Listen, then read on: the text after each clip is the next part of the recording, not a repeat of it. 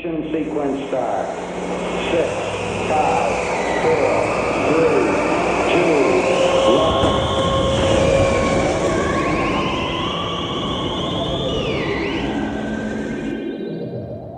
Senhoras e senhores, aqui quem fala é a comandante Maísa. Em nome de toda a tripulação do Distorção, eu gostaria de dar boas-vindas a todos e todas a bordo deste voo de número 109. É, hoje a gente vai falar sobre os discos que estão completando 10 anos nesse ano de 2023, ou seja, os discos que foram lançados em 2013. Antes de qualquer coisa, a gente quer chamar o astronauta Eric a bordo deste voo para compor essa cápsula e voar junto, junto com a gente. E aí, Eric? E aí, comandante, tudo certo? Tudo tranquilo? Tudo tranquilo, e você? Por aqui tudo bem. É... Bem, eu devo dizer que já fiquei surpreso quando fui fazer essa pesquisa dos discos que estão completando 10 anos. E Por quê? como tem disco bom, hein? Nossa, sim, eu tive a mesma impressão. A gente às vezes olha assim, né? ah, vamos ver. A gente, quando foi fazer o episódio do que, que a gente achou de melhor até agora, eu também fiquei um pouco com essa sensação, porque esse, esse ano de 2023 eu tô pesquisando muitas outras coisas que não são propriamente os discos que estão saindo agora. Eu pensei, Ih, acho que vou ter pouca coisa para falar. Quando eu fui fazer a lista, ela já tava bem grandinha. E agora, com o de 2003, eu pensei, cara, será que realmente tem muita coisa e tal? Dez anos atrás, às vezes você passa assim batido. Fui olhar, caramba, tem muita coisa boa. Muito, é porque também a gente fica meio perdido no tempo, né? A gente não lembra que determinado disco que a gente gosta é de 2013, 2012, de 10, é, 15, 5 anos atrás. Aí daí, quando a gente vê, né? Aí fica, nossa, todos esses discos bons foram lançados nesse ano, não lembrava disso, não. Eu também tive essa surpresa muito positiva. E junto a isso, tem essa coisa de a gente achar assim, ah, ah parece que esses últimos anos não, as coisas não estão tão boas, tal, né? Fica assim, ah, parece que não tem. Tem isso também, né? A gente fica com esse clima um pouco pessimista. Não sei se todo mundo, mas eu tenho um pouco, às vezes, essa coisa. Pô, agora parece que não tá mais tão bom. Aí quando você olha assim, caramba, tinha muita coisa boa e tal. Sim, com certeza. A gente fica às vezes reclamando, né, ou se lamentando.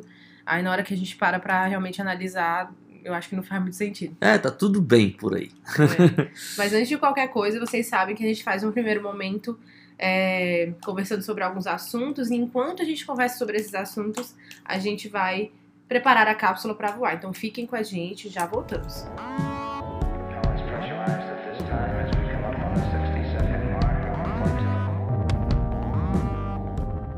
1.2. voltando é, aqui comigo enquanto a gente prepara essa cápsula para voar. Astronauta Eric, eu acho que você tá ligado aí no, nos últimas notícias dos festivais aqui no Brasil. E até agora a gente não teve é, o line-up do Primavera Sound aqui no Brasil. A gente só tem a informação que- de que o The Cure vai tocar. É, eu queria saber de você quais são as expectativas, o que você acha dessa demora. É, você tá se sentindo é, um pouco prejudicado, assim, por não saber o que de fato vai ter no, no festival e as vendas já terem começado. É, você tem alguma expectativa das bandas que vão tocar em outros países aqui da América do Sul, nos Primavera Sound de lá, toquem aqui também? Como é que é? Meu, o Brasil nunca decepciona, né?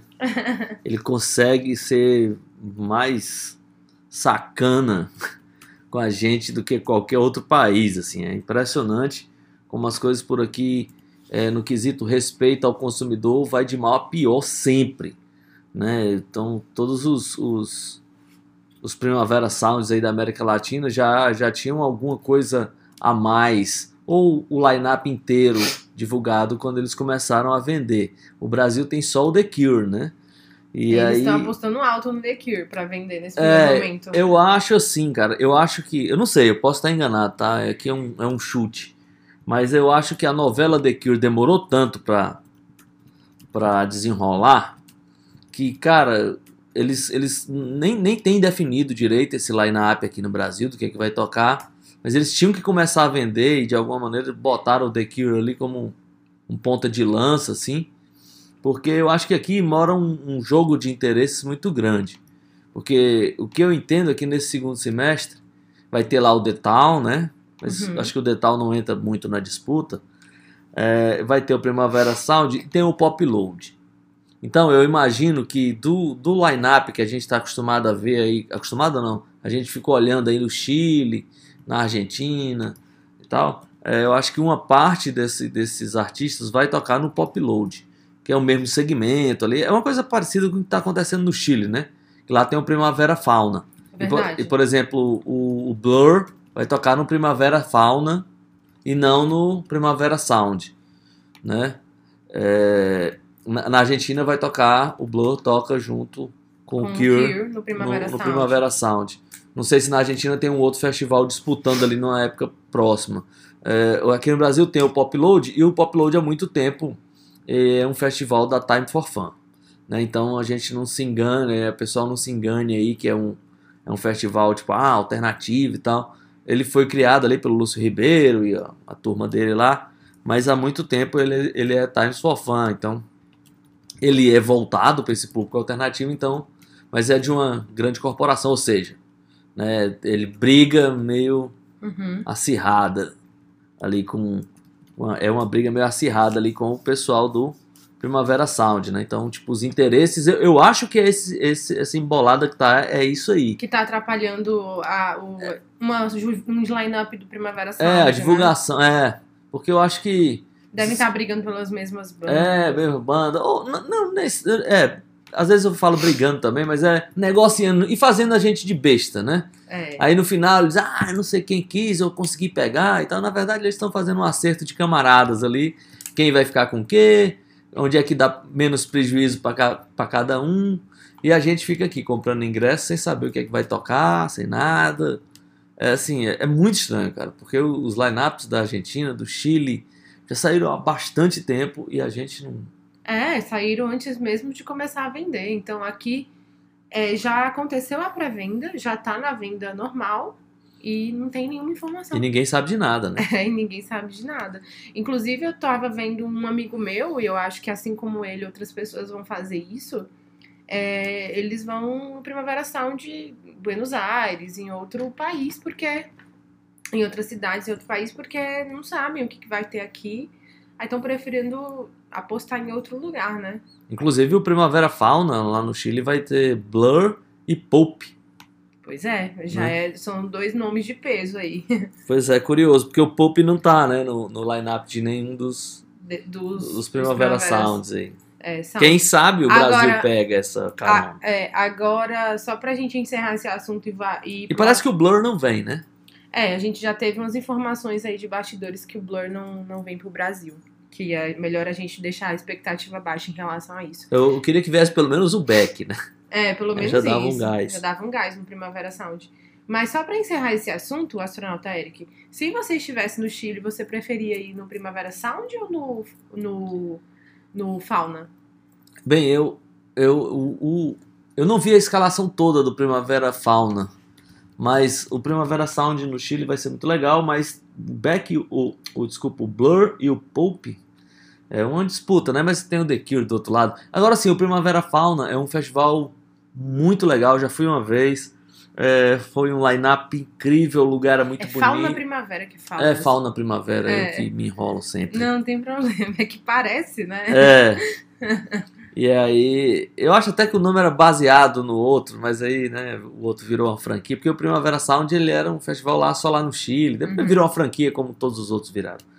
E assim, era um, foi um clima muito bom, assim, é bem impressionante. O clima do Fauna Primavera é um lugar muito legal, mas eu não sei, porque do outro lado tem o Cure, né? Então, É. que, que, era o- a, a, a grande atração, pelo menos pra mim. Pois é, é isso aí. Agora é com você, astronauta.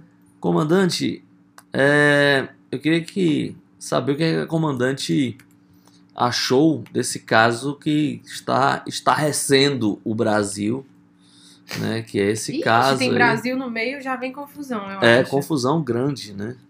Dessa companheira barra esposa da Gal Costa, e todas essas é, toda essa coisa que está se levantando contra essa pessoa, né? Uma, uma matéria gigante assim mostrando várias vários abusos, várias vários comportamentos para lá de questionáveis, né? Tipo, a gente nunca imagina, né, uma pessoa tão libertária como a Gal Costa, né? E desde os anos 70 fala nessa coisa de liberdade e que nunca obedeceu muito regras, Uma mulher nunca esclarecida, nunca né? baixou a cabeça, né? E tá, parece que tá vivendo dentro do relacionamento um, uma situação bem complicada. É, tudo leva a crer que ela realmente estava vivendo uma relação abusiva há muito tempo com essa companheira dela, a Vilma Petrillo, né? É, elas eram casadas juntas desde os anos 90. A Vilma Petrillo ela era modelo, conheceu a Gal acho que nos Estados Unidos, na época que ela era modelo, acho que fez participação em algum clipe, alguma coisa assim, acabou conhecendo, né, nesse, nesses bastidores.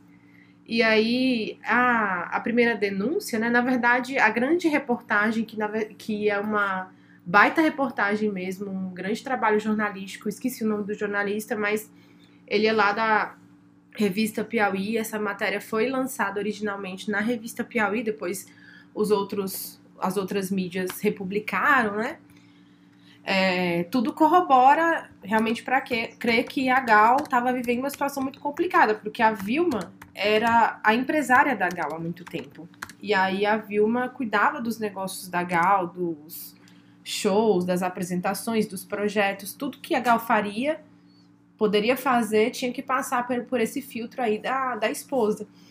E aí o que acontecia é que essa que a Vilma fazia essa grande cortina de fumaça para a Gal não saber das coisas que estavam acontecendo e também fazia aquela manipulação psicológica muito grande.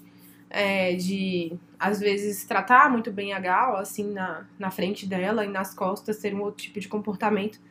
Mas a matéria impressiona porque foram muitas pessoas ouvidas né? Foram pessoas da família, foram pessoas que trabalharam com elas e o, os relatos das pessoas são todos é, é, no sentido de corroborar com essa tese mesmo de que a Vilma era uma grandíssima FDP. Então eu acho muito triste, assim, né? A Gal ela partiu é, é, é, faz pouco tempo que ela partiu e aí ela deixa, né? A, a este plano assim como um, realmente um dos grandes nomes da música e acabar falando dela é, por esse viés acaba sendo muito triste porque a gente não tinha muita ideia do que estava acontecendo. E ela tem um filho também um menino parece que nem o menino sabia muito bem o que estava acontecendo. E aí eu espero que as coisas sejam investigadas né? Porque se realmente tudo isso for verdadeiro é muito pesado porque é violência, tem violência psicológica, tem principalmente violência financeira, né? É, vários projetos que foram barrados por conta dessa mulher, golpes que ela aplicava, supostamente aplicava em nome da Gal. É, às vezes marcava um show, né? Contratavam um show da Gal Costa e no final a própria Vilma pedia taxas de última hora, a Gal poderia não aparecer, coisas nesse sentido, que acabaram blindando a Gal de é, conseguir dar um gás maior é, nesse final aí da carreira dela. E aí o que mais me impressiona também é a morte da Gal Costa, né? Que aí ficou, ficou um grande ponto de interrogação de vez. Porque quando a Gal Costa morreu, a gente né, ficou é, surpreso e não foi divulgado a, notícia, o, o, motivo da morte. E agora, é, segundo a revista Piauí, é, não foi feita uma autópsia, não sei porquê, a Gal Costa tinha o desejo de ser enterrada no Rio de Janeiro, ao lado da mãe dela, e ela não foi, por, por é, vontade da esposa, ela foi enterrada em São Paulo, e é, foi justamente a Vilma né, que quis que não, que não se falasse o motivo do, da morte, ninguém sabe o motivo pelo qual a Gal morreu, né? E aí eu acho que essa história ainda vai vai ter muita muita muita coisa aí para acontecer. Eu espero que tenha, porque se realmente tudo isso se confirmar, a verdade merece ser contada, né? A Gal Costa ela merece como pessoa, né, como artista, enfim, qualquer pessoa merece passar por isso. Nossa, deve ser realmente uma coisa horrível, ainda mais no final da vida, ainda mais para uma mulher tão, né, grandiosa como era a Gal Costa. Então, o negócio tá feio aí pra para essa senhora Vilma, que até agora, inclusive, não se pronunciou. É, o jornalista é o Thales Braga. É, eu lembrava que era Thales alguma coisa, mas não lembrava o, o sobrenome. É, e é aquela coisa, né? Os fatos vão ser averiguados. Claro, existe um contraditório para passar. Mas o que me impressiona, astronauta, é que mais de 10 pessoas ouvidas e mais de 10 pessoas com o mesmo teor de relato, é, eu acho que é muito considerável, entendeu? É isso aí. Vamos lá? Vamos decolar? Vamos decolar agora, se preparem aí, apertem os cintos para o momento mais alto deste episódio que vai começar agora. 60 seconds and counting. T minus 60 seconds and counting. The vehicle now is completely pressurized. Bem, agora que decolamos, vamos invadindo o espaço, o tempo do ano de 2013, falar dos discos que nós destacamos, das nossas lembranças, dos discos que a gente ouve até hoje, ou dos discos que a gente achou legal na época e hoje não acha mais, eu nem sei se tem isso, né? Mas eu tava, a gente já estava falando antes da cápsula é, decolar, que a gente ficou impressionado assim quando foi pesquisar e achou muita coisa legal no ano de 2013 que a gente nem lembrava bem que tinha saído, mas tem muita coisa boa. E aí, comandante, como foi olhar para 10 anos atrás e ver o que é que estava rolando nos seus headphones? Astronauta Eric, primeira coisa que eu ia te perguntar, antes de falar qualquer coisa, o que você estava fazendo em 2013? Por onde você andava? Porque, assim, em 2013 eu tava no auge da curtição de música, de sair, de conhecer coisa nova e tal.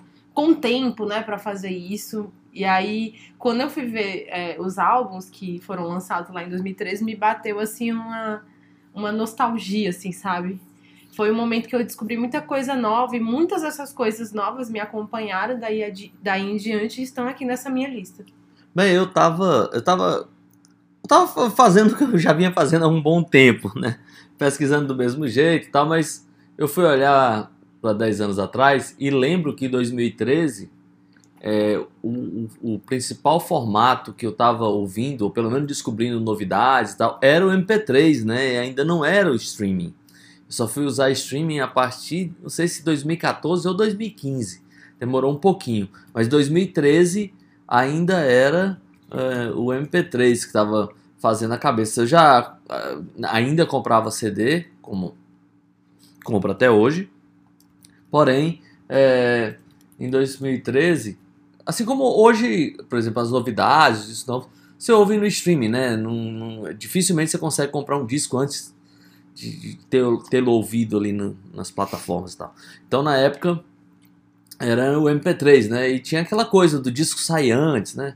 Antes da data você já conseguia o disco ali, você já ficava naquele, aquela coisa de ficar buscando o disco e tal.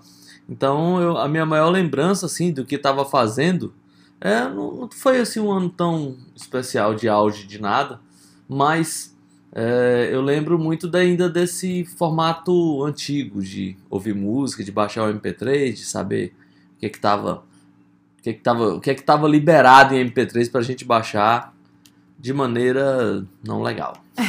Astronauta, é, o, o Spotify começou no Brasil só em 2014 mesmo. Então, 2013 foi aquele ano que é, preparou a gente aí para essa grande revolução do streaming, né? Da, da- de como a gente ouvia música depois. E aí tem um, um fato, pelo menos curioso para mim, porque é, naquela época, 2013, eu havia acabado de descobrir o Spotify, porque o Spotify não tinha aqui no Brasil, mas tinha nos Estados Unidos. E você já conseguia baixar no celular, no, no, no iPhone. Aham. E aí eu descobri o Spotify. Mas era só de graça, né? Ou então você tinha que pagar em dólar, uma coisa É, assim. não, né? mas eu- a minha versão era gratuita. Eu não tinha nenhum problema pra usar, não. É, e aí tinha pelo menos dois aplicativos que eu comecei a me aventurar e fiquei pensando, nossa, que legal e tal. Descobrindo coisa nova, não só na rua, né, com os amigos, enfim, saindo, mas foi esse. Foi o Spotify, que eu já conseguia usar essa versão é, que não era brasileira, e o. Tinha um aplicativo chamado Band of the Day. Eu tenho saudade desse aplicativo até hoje, porque eu descobri muitas bandas que eu gosto nesse aplicativo. Todo dia, é, os editores desse aplicativo colocavam uma banda que Pô, você Que que você poderia conhecer e você queria gostar. E eles tinham uma linha editorial, assim, de um, de um campo mais alternativo e tal, sabe? Uhum. Um- Uma coisa meio assim. Aí o aplicativo acabou, mas a gente tem acesso aos dados do que foi postado na internet, né? Eles colocaram isso pra gente ter acesso e, porventura, se a gente quiser pesquisar. Mas era um aplicativo muito legal, com interface bem massa, assim, tudo bem montado, bem escrito. E eu acabei descobrindo várias bandas desse aplicativo, pena que ele não está de volta. É, que não continuou também, né? Mas, só pra falar, né, disso, porque eu descobri muitas coisas novas em 2013, e uma delas foi as meninas da Hayam. Porque nesse ano de 2013 elas lançaram o primeiro disco delas e eu acho elas um, muito interessantes, né? Gosto até hoje. Eu acho que elas viraram, é, por exemplo, 10 anos depois, elas viraram esse grupo com apelo pop, né? Pop no sentido bem pop mesmo. Elas são super irreverentes, elas estiveram aqui no Brasil no. Qual foi o festival? Foi aquele. No Mita, eu acho. No Mita, exatamente. Estiveram aqui no Brasil no Mita, tocaram no Rio de Janeiro, em São Paulo. Super se divertiram e elas lançam em 2013 esse disco que eu ouvi bastante, chamado Days Are Gone, né? Um, é um álbum de estreia, receberam muitas críticas positivas. Estabeleceu já Eu lembro que foi muito elogiado. as meninas como, né, umas principais vozes ali do pop mais alternativo. E aí você já vê ali que tem umas influências assim de bandas dos anos 80, tem umas coisas que parecem com o Fleetwood Mac da Steve Nicks e tal. É, elas realmente foram foram muito muito felizes nessa estreia delas. Em 2013 teve também um outra um outro hype, né, que foi a Sky Ferreira com o disco Nighttime My Time, né, a astronauta. O primeiro e único. O né? primeiro e único com clássico, né? Tem uma, a música, aquela música dela que tem o clipe em preto e branco, que é ótimo, né? Aquela música até hoje eu gosto. E tiveram também ótimos discos como Daft Punk com Random Access Memories, né? Que é o quarto álbum do- da dupla. E aí também com essa sonoridade de influência disco, funk dos anos 70, dos anos 80 é, nostálgica, mas ao mesmo tempo é muito é, moderna, né, também. E um álbum que recebeu vários prêmios, enfim, muito legal. E eu, claro que eu não poderia deixar de falar desse álbum, mas eu só vou citar para o astronauta falar no momento que ele quiser, que é o álbum do, do Queens of the Stone Age, o Like Clockwork, Ah. né, que é uma, um grande marco até pro Josh Homme esse álbum também, né, astronauta. É, ele é um, ele é um álbum que, tipo, acho que até aquele momento o álbum mais intimista da carreira do, do Quiz of Stone Age, né? É um álbum que já fazia, o, foi o, sucessor do, do do me fugiu o nome agora do disco é um dos discos que eu mais gosto que tem a capa cor de rosa tem uma caixinha de fósforo e uma lampadinha é o Era Vulgares é, ele é o sucessor do Era Vulgares que tinha saído, sei lá, uns 4, 5 anos antes, né? E aí o Josh Homme tinha passado por uma situação complexa ali, né? Ele foi fazer uma cirurgia no joelho, teve uma parada cardíaca, meio quase morreu, ficou Teve que ser de- ressuscitado, né, é, literalmente. ficou muito tempo de, de cama, entrou na depressão e tal. E, o- e o disco fala muito dessa temática, né? E é um disco diferente do Queens of Stone Age que a gente era acostumado. Tem umas, umas músicas dele no piano, as coisas, é, até participação do Elton John, né? Pra muita gente, um dos melhores discos Tem da várias carreira. participações, né? Muitas participações. É, é, um- um- é o Dave Grohl na bateria de novo, né? Pra É, muita gente. várias músicas. Né? muita gente, um dos melhores discos da carreira do Queens of Stone Age não tá na minha, na minha lista de melhores, né, no, no- no meu, no meu ranking, ele não fica lá na- nas cabeças, mas certamente um disco muito importante e que agora ele meio que né, começou a falar que começou a, esses, esse, era o começo de uma trilogia que se encerrou agora com esse disco novo, né? Mas assim, é um disco muito legal. É, como eu falei, não tá no topo da minha lista dos discos do Queens of Stone Age, mas é um disco do Queens of Stone Age de, de muita qualidade, ou seja, é, é um disco com a marca da banda, então pra mim já é melhor do que muita coisa que tem por aí. É, mas é isso. É isso. Eu acho um disco intimista, né? Que é- tem esse tom intimista. E, e teve uma turnê que passou pelo Brasil. Inclusive, o primeiro single, é, God is the Sun, né? Foi a primeira vez que foi tocada, foi no Brasil, no Lollapalooza, eu tava lá. Então foi a estreia da- do, do primeiro single e foi a estreia do John Theodore, baterista. Ambos no Brasil e em 2013, né? No Lollapalooza. É isso, comandante. Desse disco, acho que é isso. É isso, então vamos de música pra gente voltar e falar demais. Já que eu comecei aqui falando das meninas da Hayam, eu vou colocar a música desse disco delas pra tocar, né? Desse Days Are Gone, no álbum de 2013. Foi a música, eu acho que mais tocada, assim, desse álbum. É, e o nome da, da música é The Wire. Então vamos ouvir a gente já volta.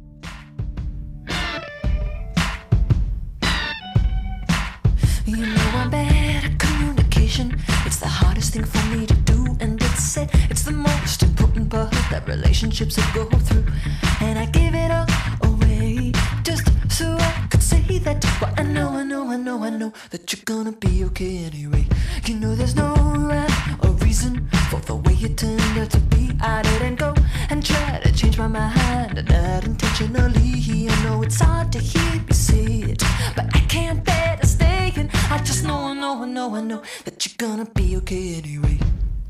Always keep your heart locked tight. Don't let your mind. Voltando aqui depois desse momento com as três garotas, as três irmãs, elas são muito parecidas, né? Às vezes, Uhum. às vezes não, agora não, mas antigamente eu confundia, principalmente as duas. Tem uma lorona alta, eu esqueci o nome delas, mas tem as outras duas, eu sempre confundia as duas, não sabia quem era quem. E elas são ótimas, adoro, sou super fã delas. Infelizmente não deu pra ver o show, mas em outra oportunidade veremos. E aí, astronauta, o que, que você tem por aí? Bem, vamos lá. Eu separei aqui, curiosamente, eh, tava olhando os discos e tem algumas voltas interessantes no ano de 2013, né? E, e boas voltas, o que é muito pouco provável de acontecer, né? A gente conversa muito por aqui, a maioria dessas bandas que volta não, não tem o mesmo gás de outros tempos, né? Mas temos aqui quatro voltas interessantes. Eu vou falar delas. A quarta volta já vou passar para comandante. É, a gente tem talvez a volta que fez mais barulho no ano de 2013, que foi mais elogiado, chegou ao primeiro lugar das paradas, que é o 13 do Black Sabbath. Né? A banda não voltou completinha, né? o Bill Ward não, não participou. É, os motivos nunca ficaram muito claros, se era uma questão física, se era se foi uma questão financeira. Bem, fato é que o Black Sabbath há muitos anos não usava esse nome para lançar um disco e há muito mais tempo ainda para lançar um disco de estúdio e ainda desde 1978 com o Ozzy nos vocais. Então, né, uma volta, Rick Rubin na bateria, oh, desculpa, na produção. Na produção. É, na bateria é o baterista do Rage Against the Machine, né? É, Brad Milk, né? E aí é, foi, foi uma volta cercada de expectativa, né?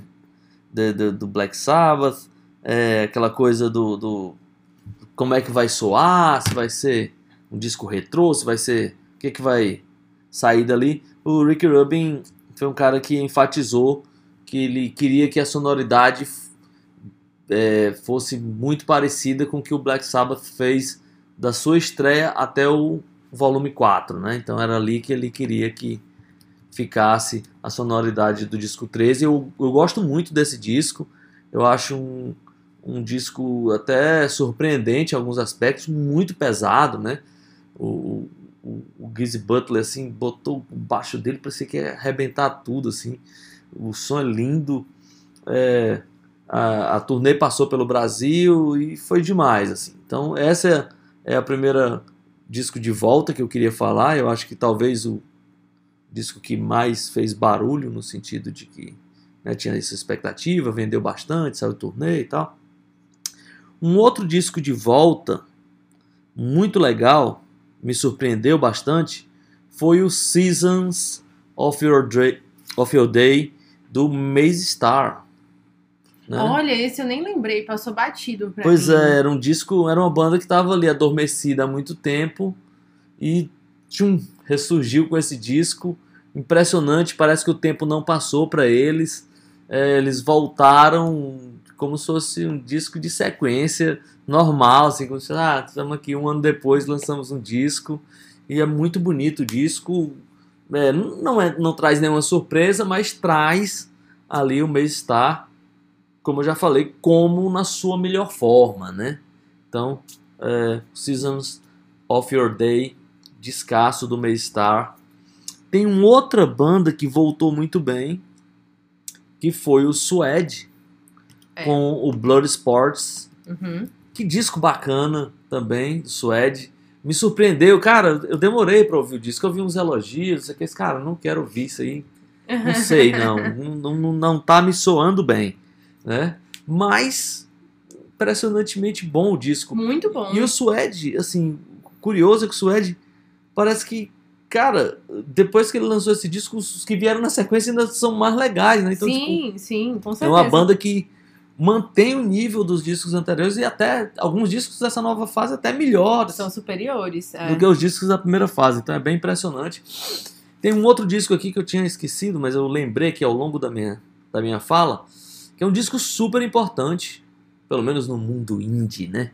Assim, que é o MBV, o disco do My Blurry Valentine, depois de sei lá quantos anos, 20 anos, sei lá, 15 anos, eu nem lembro direito quantos anos, mas ninguém nem acreditava que esse disco ia sair, né?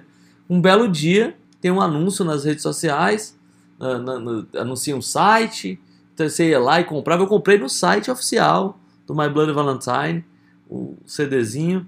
E, cara, também parece que o tempo não passou pro My Bloody Valentine.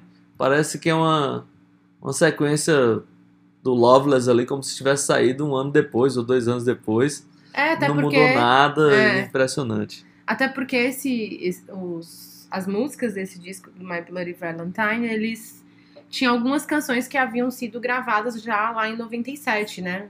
Era um disco meio tardio, pelo visto era pra ter sido lançado antes, mas foi lançado só em 2013.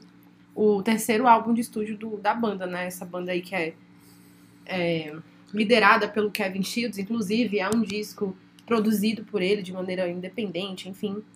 É, e é muito, muito bom. Esse álbum foi aclamado assim por várias publicações, tanto as publicações mais é, mainstream quanto as mais alternativas. É porque ninguém acreditava que esse disco É. ia sair, né? Outra, Aí eu queria falar só da última, que é pra passar a bola pra Ah, comandante, sim, que é pensei- esse agora. eu É pensei. porque eu, ao longo do caminho, comandante, eu lembrei Ah. do My Blood Valentine.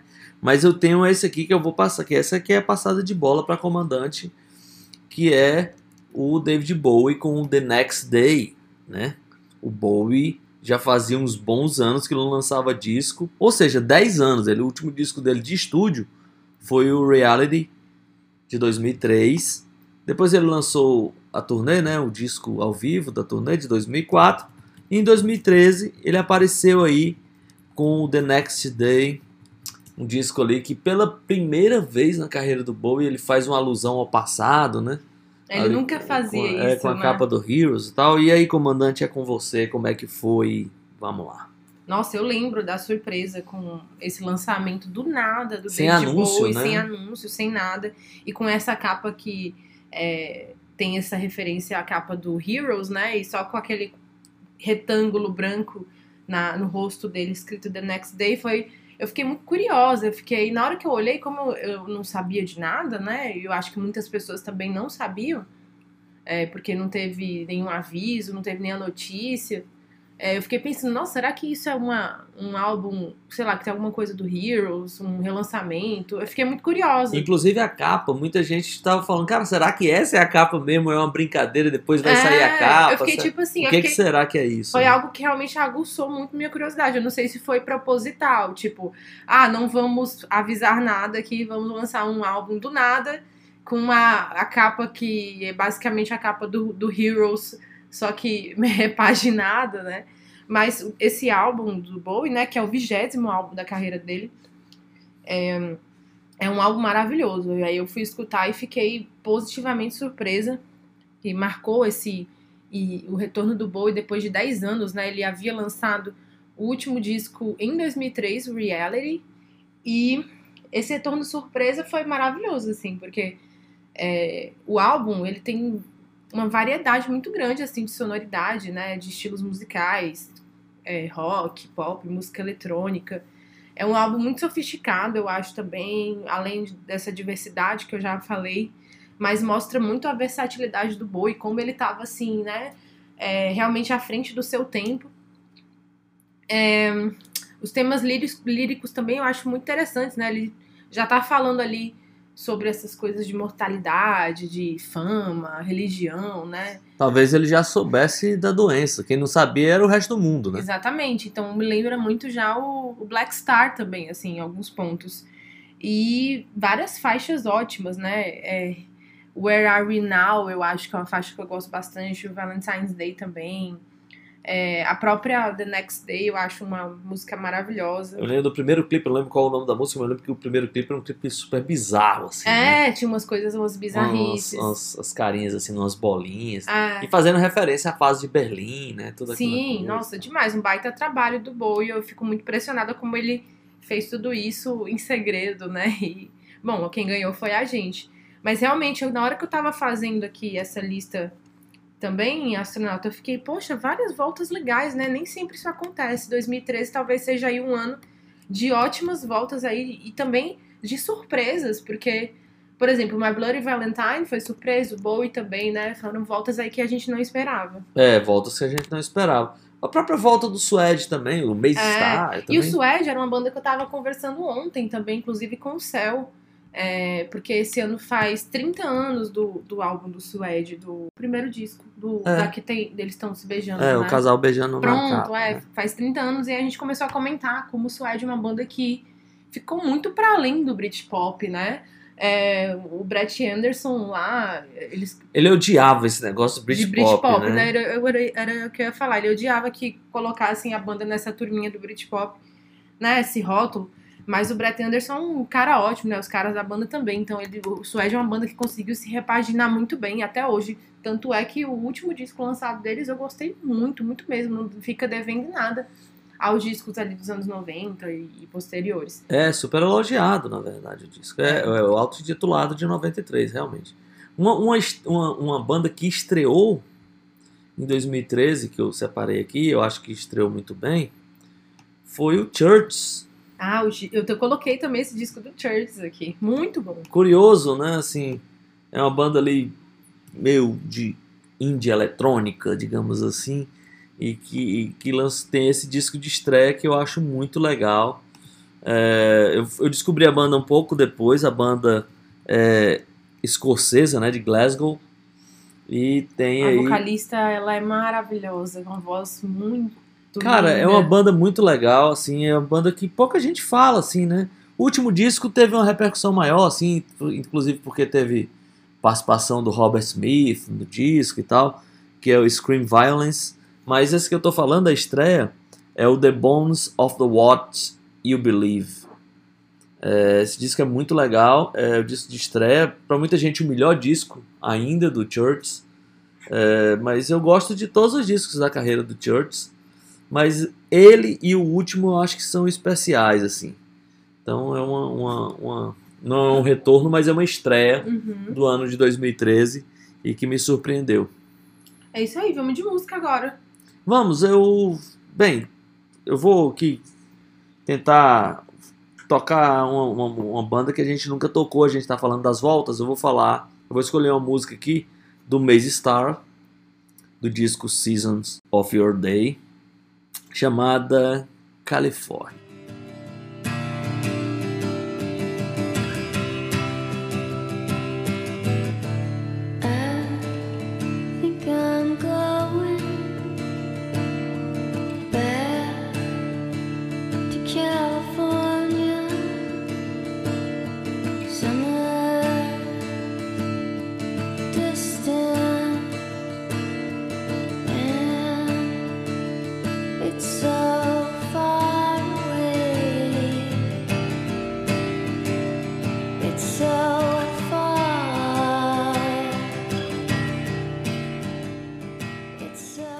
Seguimos nós nesse voo, nesse, nesse voo, viagem no tempo, né, para 2013. Voando É. num DeLorean, né? É, é isso aí. É, a gente ouviu aí a música Califórnia do Maze Stars. Maze Stars não, Maze Star. né? Esse, botei esse plural aí, foi eu que inventei. É, comandante, tem um disco aqui que também que eu acho muito legal, que não é de volta, mas eu acho que é meio uma volta à sonoridade. É um disco do Primal Scream chamado, chamado More Light. É, o Primal Putz, passei Scream, batido nesse também. o Primal Scream é, depois da, da, da fase ali Screamadélica, que é, na verdade a fase Screamadélica é, é o disco Screamadélica, né? Porque o disco seguinte é um disco já de meio, meio de rock setentista, mas na década de 90 eles atacaram ali com uns discos de música eletrônica, né? E alguns discos aí com uma coisa mais voltada para uma coisa para esse lado mais viajante, como o Venice Point e tal. E aí seguiram um pouco pra, por essa linha, mas no More Light eu acho que também é a primeira vez que o Primal Scream olha para trás e ele dá uma olhadinha ali, uma piscadela para o Screamadelica e tenta repetir de alguma maneira aquela sonoridade. É um disco que eu acho especial, mas que tem esse olhar né, para o Screamadelica. Tem uma outra estreia que eu, que eu tinha passado batida aqui, que é a estreia do Dark Side. Disco muito legal, é, que é o Psychic, né? É muito bom esse disco, o é Psychic, né? O pessoal entende, eu O acho. pessoal entende, é isso aí. que é um, um, tipo dupla de música eletrônica que é incrível assim. Tem uma, o nome já é é uma dupla eletrônica, mas não é aquele eletrônico para dançar, não é como o Churches ali, que já tem essa pegada um pouco mais dançante. O Dark Side é uma pegada um pouco mais viajante, um pouco mais ambiente, né? E o, o nome Dark Side não dá para não lembrar do Dark Side of the Moon. A capa também eu acho que parece um pouco é um como se fosse uma, uma bola de vidro, assim, também, mas parece um pouco a lua. Então acho que as referências vão direto ali ao encontro do clássico do Pink Floyd, que é de 73, né? Não sei se eles estavam fazendo todas essas referências ao clássico do, do Pink Floyd, mas tem tudo a ver. E aí, comandante, é com você. Astronauta, é, muito, muito boas, assim, as suas colocações foram discos que passaram batido aqui pra mim. Esse aí do, do, do Primal Scream passou batido, não lembrei dele.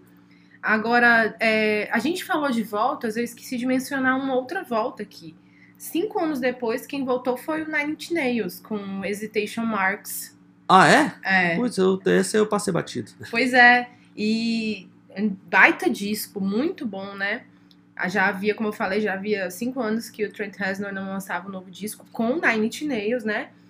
É, a banda também, além disso, a banda estava parada até um pouco tempo antes, né, do anúncio dessa, das, novas, das novas turnês e do novo álbum. E aí, para celebrar, né, a alegria dos fãs pela volta do grupo, veio o Hesitation Marks. É um ótimo disco, eu adoro Nine Nails bastante e eu lembro, né, que os fãs ficaram um pouco assustadas, né, com, por exemplo, uma música o Everything, né, e tal, mas ótimo disco, inclusive dentro desse álbum tem uma música chamada Come Back Haunted e o clipe foi dirigido pelo David Lynch. Ah, cara, esse clipe é demais, hein? Putz, esse clipe é incrível e a música também. Parece que o, quando é, foi o David Lynch foi designado ali para fazer um dirigir um clipe da banda, o David Lynch pediu uma música bem bizarra. Ele falou assim, O não. clipe é muito bizarro. É, ele falou assim, Esse disco é muito bom, agora que eu caiu a ficha, assim, quando falou do, do, do clipe do David Lynch, caiu, caiu a ficha aqui. Esse disco é muito legal. Esse disco é muito bom. Eu lembro que quando. Eu não, não escutei muito ele em 2013, assim. Escutei, mas não fiquei escutando toda hora. Mas até o ano passado é um disco que eu fico escutando direto, assim. Coloco direto, assim, e fico reescutando e tal. É muito, muito bom.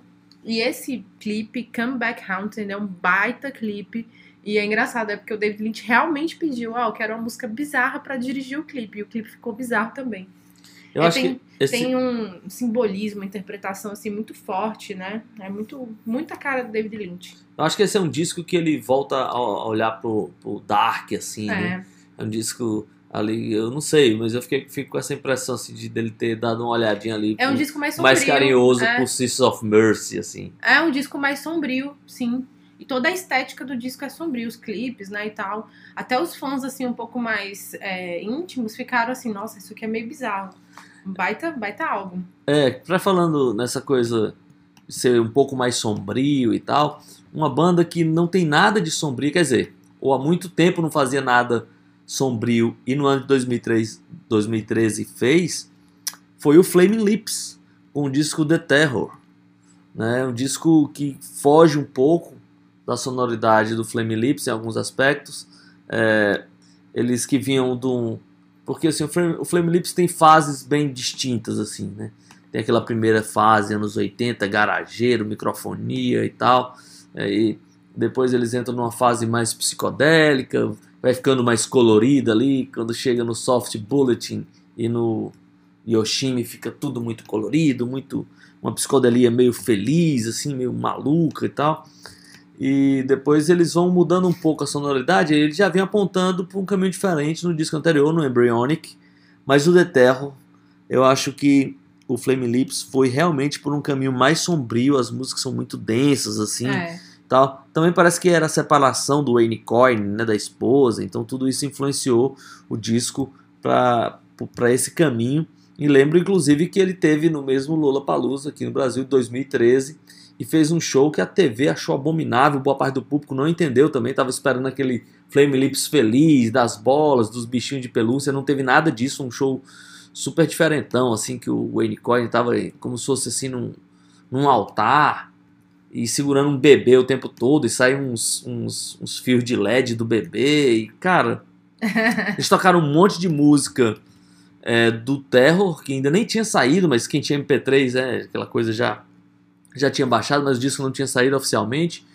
E tipo assim, o público ficou estarrecido, não, não era aquele Flame Lips feliz do show alegre, do, do cogumelo, do solzinho, de nada, um Flame Lips diferentão, umas imagens densas assim no telão. Eu lembro que o Multishow, inclusive, parou a transmissão, começou a transmitir outra coisa, porque tava estranho demais. Mas é um disco que eu adoro. É, não, esse disco é um ótimo disco e realmente o Flame Lips é diferente, né? É, aí, astronauta, já que a gente tá falando aqui sobre um momento meio sombrio, né, denso, às vezes um pouco profundo, só pra encerrar esse bloco e pedir a música, eu queria falar só de três álbuns. O primeiro é do Savage, né, que é aquela banda com as gatas. né, É, é a estreia deles? É, o, prim- o álbum de Delas, estreia. O álbum de estreia delas. Com, o nome do álbum é Silence Yourself. É um disco que recebeu uma aclamação crítica, né? É um trabalho ali de um revival post-punk. Eu acho um ótimo álbum, bem intenso, energia bem crua, né? Mistura ali uma coisa de punk, de noise. Tem umas letras muito legais.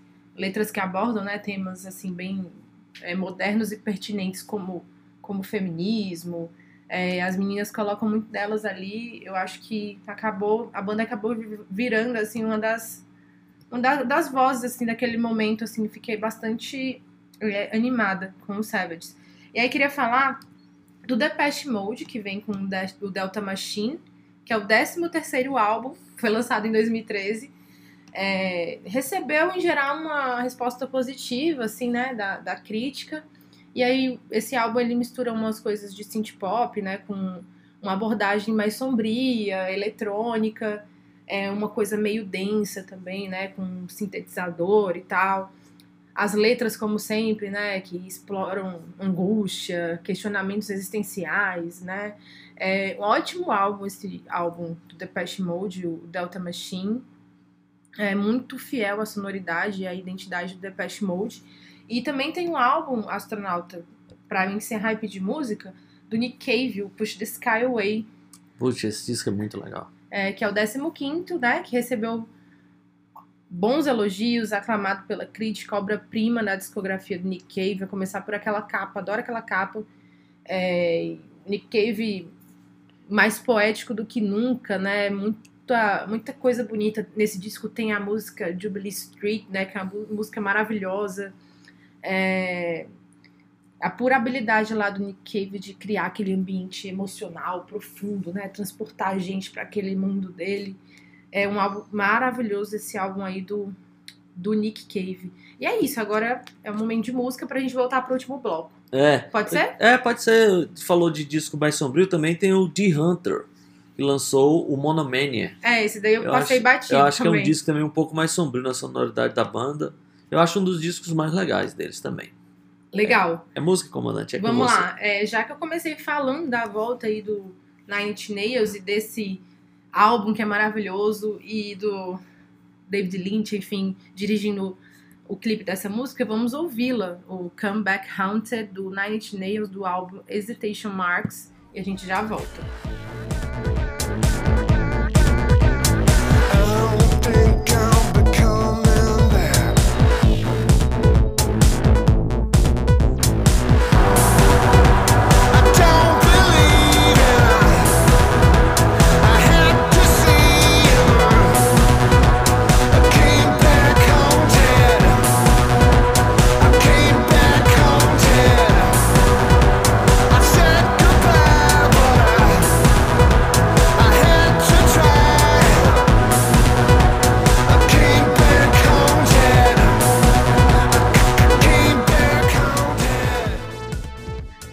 Voltando aqui depois desse ótimo momento com Nine Nails. É, astronauta, para eu te inserir aqui neste contexto, eu quero falar sobre três bandas que eu sei que você gosta. São três bandas que lançam ótimos álbuns. O primeiro é o Franz Ferdinand, não sei se você gosta desse álbum, mas eles lançam Right Tools, Right Words, Right Action, né? Que foi meio que uma volta também. Eles levaram quatro anos para lançar um novo disco e lançaram esse. Eu acho um ótimo disco, né? Bem divertido. Eu acho o Franz Ferdinand uma, banda, uma das bandas mais legais desse século XXI. É, queria falar do Foxygen, que foi uma, música, foi uma banda que você me mostrou, né? Eu não conhecia até o ano passado. E conheci a partir de você. É uma banda muito legal, mas muito legal mesmo. Eles lançam o primeiro álbum, né? O primeiro não. Acho que é o segundo, mas é- Segundo, o- enfim. o, primeiro é meio quase um disco amador, assim, mas, Mas, é esse- o álbum mais aclamado É, pela primeira vez, em alguns né? lugares aparece como o primeiro álbum esse. Bom, aí é, tem esse álbum, né, que, a, que, o, que o Foxage lança, né? We Are the 21 Century Ambassadors of Peace and Magic. Tem umas coisas ali de psicodelia, glam rock, né? Bem legal. Eu falei três, eu vou falar quatro. tem o Black Rebel Motorcycle Club, que lança o Spectre and the Feast, né? Que é um disco também que Eu gosto bastante desse é, disco. esse disco é muito legal. É um disco que marca ali um momento meio tenso ali do pessoal da banda, né? Porque parece que o produtor e o técnico da- de som do- é, morreu, e aí os caras eles fizeram um disco meio de superação, e aí é esse disco. E essa banda é muito legal. E por fim, um disco que eu amo de paixão, está no meu coração, pulsando, que é o disco do No Mortal Orchestra, o Two. É o terceiro álbum da banda. É, a sonoridade maravilhosa também, mistura ali o indie rock com funk, é, música psicodélica, umas coisas de R&B. Nossa, esse disco é muito, muito bom. Essa banda é muito boa também, eles são ótimos. E aí, com isso, eu queria dar, passar a bola pro astronauta Eric para ele deixar as impressões dele. Vários discos que eu gosto bastante. Esse do No Mortal Orchestra eu acho demais. Foi o primeiro disco da banda que eu conheci. Né? Eu conheci a banda nesse momento e eu fiquei bem impressionado também. Eu não conheci em 2003, eu conheci só depois, mas esse disco deles é, É, eu conheci na época desse, do lançamento desse disco e eu olhava assim, cara, tem tudo pra mim não achar nada interessante aí, eu não conseguia parar de ouvir, né?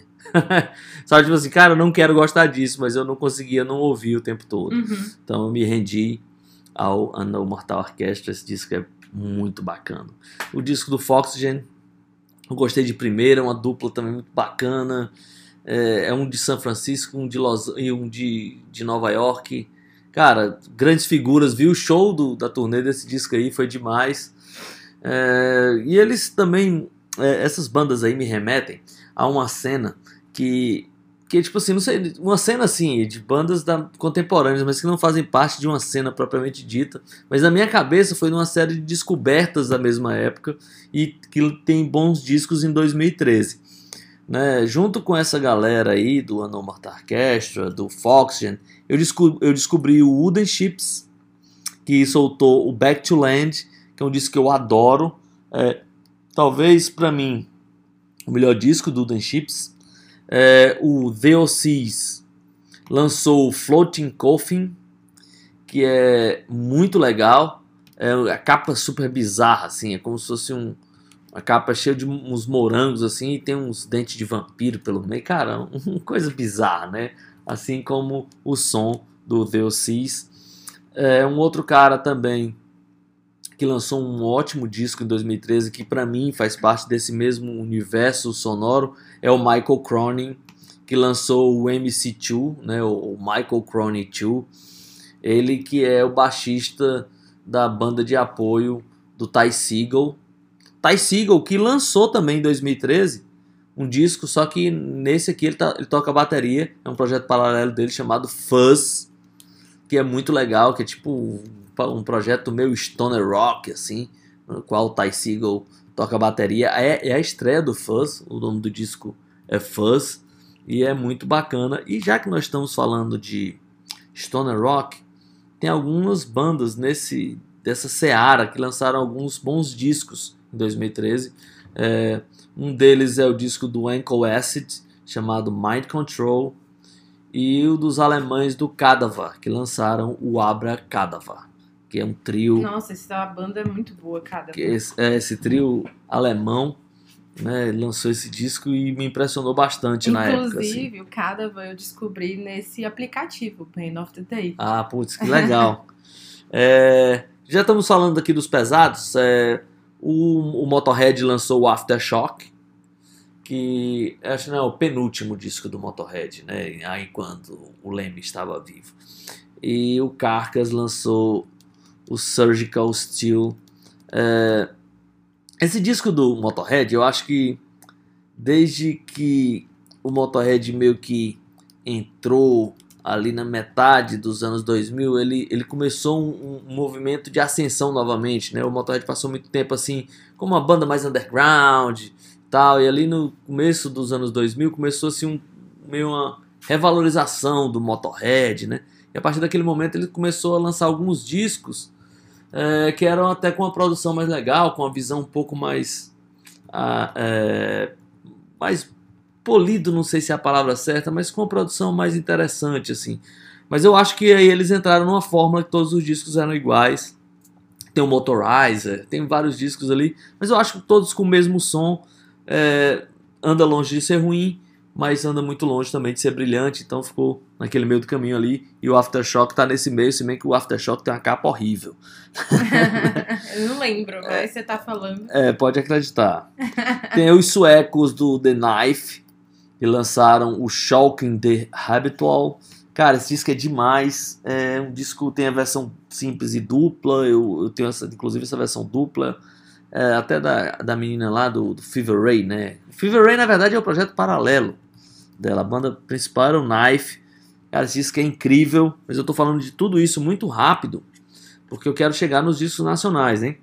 E tem também o Lee Ranaldo and the Dust, guitarrista, ou ex-guitarrista, no caso do, ou do, eu ia falar do Flame Lips, do Sonic Youth, que lançou Last Night, Last Night on Earth, e é um baita disco também, eu gosto muito desse disco do, do Lee Ranaldo, mas vamos para os discos lançados no Brasil.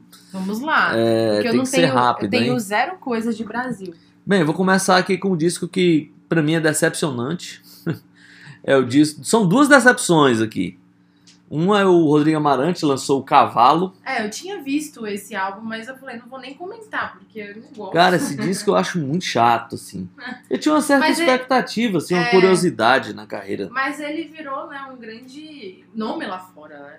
Amarante. É, ele parece nome, que, grande nome brasileiro, né? é, ele parece que também teve uma repercussão boa lá fora, mas eu acho esse disco muito chato, assim. Eu nunca consegui ouvir todo. É, eu não, As tentativas que eu tive mais interessadas, assim, eu dormi. né? Então, é, outro disco também que é decepcionante é o disco dos Mutantes, o Full Metal Jack. Cara, a capa é feia, o disco é ruim, eu tentei, depois eu, cara, será que eu, será que eu, eu, eu tô sendo chato com esse negócio? Vamos lá, vamos ouvir de novo. E bem, esse- esses discos da volta dos Mutantes, os três eu tentei bastante, assim. Já lançaram três discos depois que eles voltaram, mas nenhum eu consegui gostar. Esse Full Metal Jack é muito chato. É, mas agora vamos para os bons, né? Vamos para discos interessantes. Tem o disco do Bexiga 70, Ah, que é muito bacana. Nossa, meio um afrobeat abrasileirado ali, instrumental, naipe de metal. Cara, Bexiga 70 é demais. Nossa, eu já tive a oportunidade de ver alguns shows deles e é muito bom. muito bom, hein? Então esse, esse é um disco que merece um- uma lembrança. Eu lembro que quando eu vi o Bexiga 70, eu pensei, putz, esse é dos bons, esse é dos que merece. É, um outro que lançou o disco é, e que teve um reconhecimento internacional muito grande, até mais do que no Brasil, foi o Bulgarins, que lançou As Plantas que Curam. É, eu, eu acho esse disco sensacional, assim, grande estreia. Eu acho que no Brasil, nos últimos anos, não, não tem uma estreia tão, tão legal quanto esse do Bulgarins, As Plantas que Curam. É um disco, inclusive, curioso, né? Porque eu, eu comprei esse disco fora do Brasil. Aqui no Brasil eu não conseguia comprar, porque aqui, né? Não, né, não sei o que, o CD não vende mais, blá blá blá. Eu comprei lá fora. É, mas é um disco muito bacana. O Bulgarins que começou ba- basicamente a sua carreira fora do Brasil, né? Assim, apesar de morar aqui, de gravar aqui e tal, mas eles começaram a ser reconhecidos antes lá fora do que aqui no Brasil. Então, Plantas que Curam de 2013. E vou encerrar minha lista com o disco do Bruno Souto, que é a estreia dele solo, Estado de Nuvem, Olha, astronauta. Astronauta tem um ótimo de 2013. capacidade de armazenamento, porque eu não lembrava desses discos tão bons do Bruno Souto, do Bugarins e do Bexiga 70. E assim, é, esse disco do Bruno Souto realmente é um ótimo disco. É, eu já acompanhava a carreira dele no Volver, né? Mas aqui ele desponta com sua carreira solo. E assim, eu lembro que foi um disco que foi muito elogiado, entrou em tipo várias listas de melhores, mas lá, lá em cima, tipo segundo, terceiro. Não sei se ele apareceu em primeiro lugar em alguma das listas, mas é muito provável. Ele figurou ali nos cinco primeiros em várias listas, então é um dos discos mais importantes de lançamentos ali do ano de 2013 aqui no Brasil. É, a gente quando entrevistou o Bruno Souto, comandante aqui pelo Distorção, não sei se a comandante lembra, e perguntei pra ele qual era a principal diferença assim entre esse disco solo e quando ele fazia com o Volver. Ele falou assim, cara, não teve muita diferença não, assim. É, talvez Sim, eu, lembro eu, eu tenha, tra- tenha trabalhado a, a imagem melhor sozinho. Porque eu pensei assim, pô, por que, que o Volver não tinha tanta repercussão e o primeiro disco solo dele É, teve, né? é, foi um das- dos nossos questionamentos mesmo. Porque o primeiro disco dele saiu pra essa bolha de Recife, né? Saiu dessa bolha, ficou no Brasil mesmo. Foi Brasil total, assim. Aí, e aí, O, e o Volver, apesar de ser uma ótima banda, não teve essa repercussão, né? é, o, o, o, o, Volver que tá de volta, né? Volver que voltou. é, Volver que voltou. Ótimas, como eu falei aí, ótimas escolhas do astronauta. Eu não lembrei aqui de nenhum disco brasileiro, porque, poxa vida, eu tenho uma dificuldade pra lembrar, e aí, 2013, não anotei meus discos preferidos do ano, e aí tive que pegar da cachola aqui mesmo. Mas, é, astronauta, só pra encerrar mesmo, eh, tem três discos que eu não comentei, que aí eles vão pra uma onda que eu gosto muito, mas, é, na verdade, um não tanto, né, mas os outros eu tenho três discos e o outro que eu queria falar que não é mais essa onda de country que eu gosto, mas sobre esse negócio do country, pop, do folk também, eu tenho, eu queria falar do Jason Isbell, que é o é o ex Drive By Truckers, né, que é uma banda de alt country que eu adoro. Ele lança o disco Soul Whitney, que é o quarto álbum dele. Ele saiu do, do Drive By Truckers, né, e foi fazer carreira solo dele. É um ótimo álbum, né, que tem essa, ele tem muito essa veia folk, rock, country, até porque a, a banda dele anterior, o Drive By Truckers, é uma banda de alt country e ele é um dos grandes nomes, assim, desse momento também. Ainda em 2023 ele consiga, consegue lançar ótimos álbuns. Queria falar também de uma, de uma menina, de uma garota, de uma mulher, a Nico Case, que eu adoro ela. Ela também foi uma cantora que começou no country e aí depois ela se aventurou sendo baterista de banda punk. E aí ela começou a carreira solo dela cantando. É, e ela tem muito a veia country, mas ela é tipo uma daquelas cantoras que vai para além disso, né? Tem umas coisas que você escuta que são folk, pop, até meio punk mesmo. São músicas bem enérgicas. Ela é tida como um desses nomes que tornaram, né, nesse século XXI, o country menos anacrônico, né? Porque o country era meio sinônimo de música de gente velha, e aí teve uma repaginada com novos artistas. É, E do folk, eu queria falar também da Laura Marlin, porque ela lança. Só queria falar que o nome do disco da Nicole Case é o The Worst Things Get, The Harder I Fight, The Harder I Fight, The, the More I Love You, é o nome do disco. É, Trava a língua total. é, pois é. E o disco também da Laura Marlin. Da Laura Marlin é Once I Was an Eagle. Ela que é uma das grandes vozes aí do folk também.